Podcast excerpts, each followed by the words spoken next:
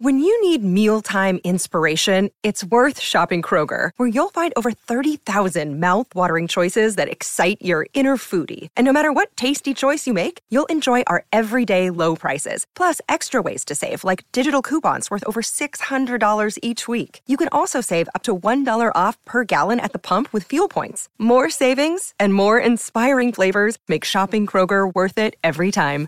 Kroger, fresh for everyone. Fuel restrictions apply. Look, Bumble knows you're exhausted by dating. All the must not take yourself too seriously and 6 1 since that matters. And what do I even say other than hey? well, that's why they're introducing an all new Bumble with exciting features to make compatibility easier, starting the chat better, and dating safer. They've changed, so you don't have to. Download the new Bumble now.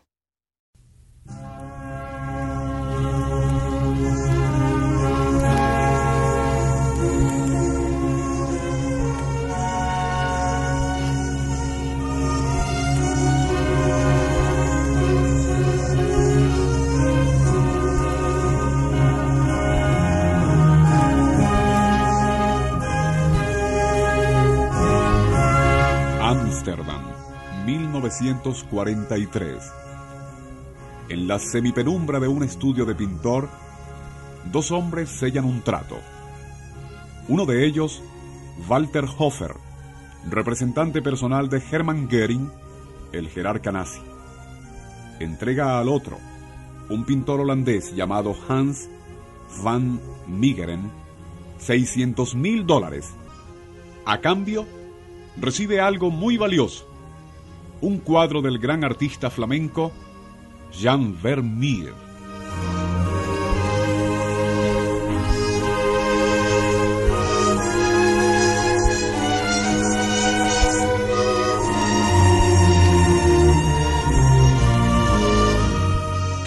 Hall, Berlín, 1943. Sensual y perfumado, su voluminosa figura envuelta en una suntuosa bata de seda persa, Hermann Goering examina complacido la pintura de Vermeer, Cristo y la adúltera. Otra gran adquisición para su enorme pinacoteca. O por lo menos, así lo creía él.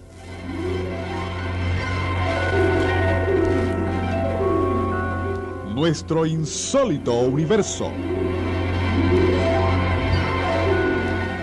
Cinco minutos recorriendo nuestro mundo sorprendente.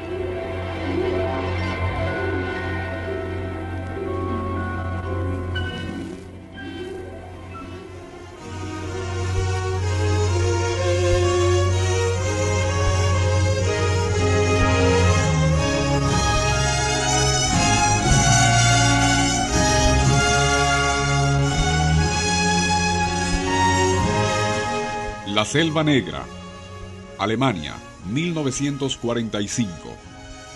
En una cámara subterránea secreta, especialistas del Servicio de Inteligencia norteamericano han localizado la gigantesca colección de tesoros artísticos saqueados para Goering por las hordas nazis en toda Europa.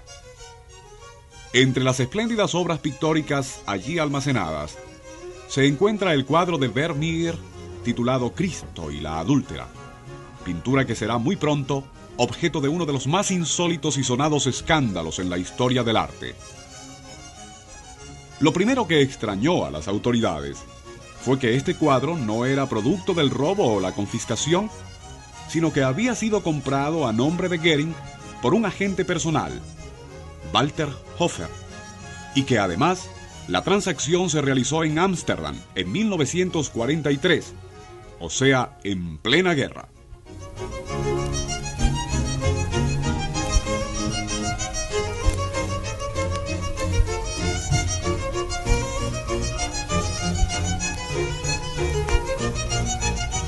Si nos permitimos considerar a Rembrandt como el Beethoven de la pintura, podemos decir que Jan Vermeer es el Johann Sebastian Bach, pues la severa composición, sus gélidos pero luminosos colores y la deslumbrante técnica de sus cuadros le ubican entre conocedores y expertos como uno de los más grandes pintores de todos los tiempos.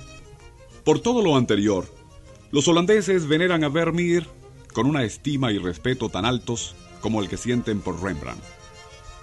Debido a ello, la venta de un cuadro del gran maestro a los detestados invasores alemanes era la forma más abyecta y despreciable de colaboración con el enemigo y por lo tanto merecedora del más severo castigo. El escándalo estalló inmediatamente y dio lugar a una estricta averiguación por toda Holanda con el fin de castigar al culpable, el cual fue eventualmente descubierto. Era el pintor Hans van Meegeren.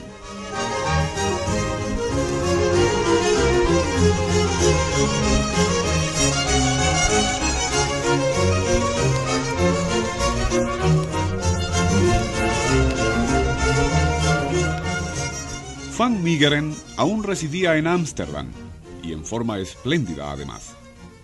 La severa investigación demostró que la base de su fortuna se debía a la venta de seis cuadros de Vermeer, cinco de ellos a museos holandeses y el sexto a Hermann Goering. Se sabía que la producción pictórica de Vermeer era reducida y sus obras muy bien clasificadas. Así que, ¿de dónde había sacado el cuadro? De Italia, afirmó Van Meegeren. Esto empeoró aún más su posición, ya que había negociado no solo con los nazis, sino también con los fascistas. Inmediatamente se le detuvo exigiéndosele que confesara haber vendido un tesoro nacional al enemigo, cosa que acarreaba una pena sumamente severa. Pero Van Meegeren, lejos de confesar, hizo una insólita declaración. No soy un traidor. Al contrario, me considero un héroe. Pues engañé al mariscal Goering vendiéndole un Vermeer falso, tan falso como que lo pinté yo mismo.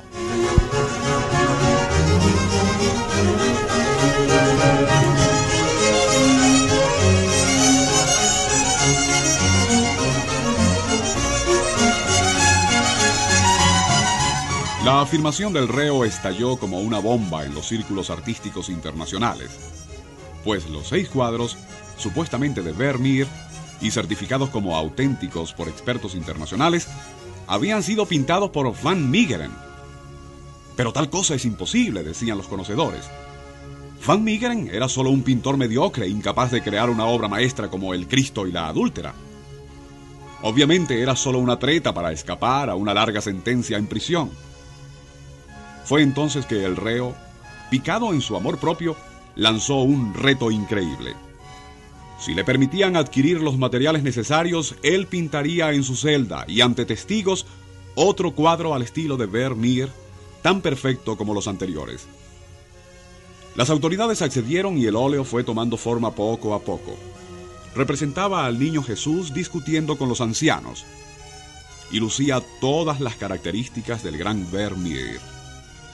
Técnica refinada, transparencia de luz, ocres opulentos, azules exquisitos aplicados en un lienzo del siglo XVII, con pintura recalentada tal como lo hacía Vermeer, utilizando pinceles de pelo de tejón, un aceite muy raro para mezclar las pinturas y finalmente una técnica especial de horneado que envejecía el óleo produciendo las grietas de la edad.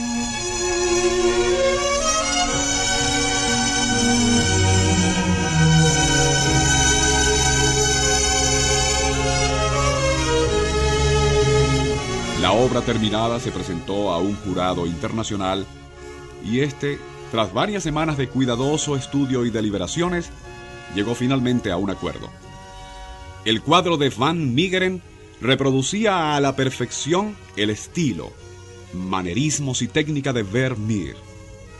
Por lo tanto, Van Meegeren había dicho la verdad y era el autor de los otros seis cuadros atribuidos a Vermeer.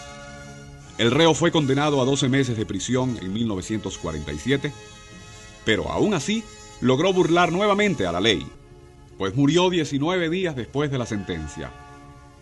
¿Cómo explicar su caso? Realmente no se puede. Y lo único cierto es que Van Meegeren, pintando bajo su propia inspiración, jamás pudo lograr nada que no fuera mediocre y de segunda.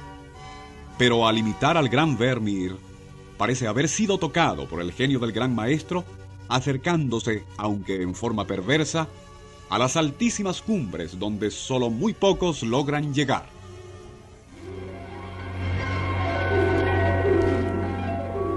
Nuestro insólito universo. Libreto y dirección Rafael Silva. Les narró Porfirio Torres.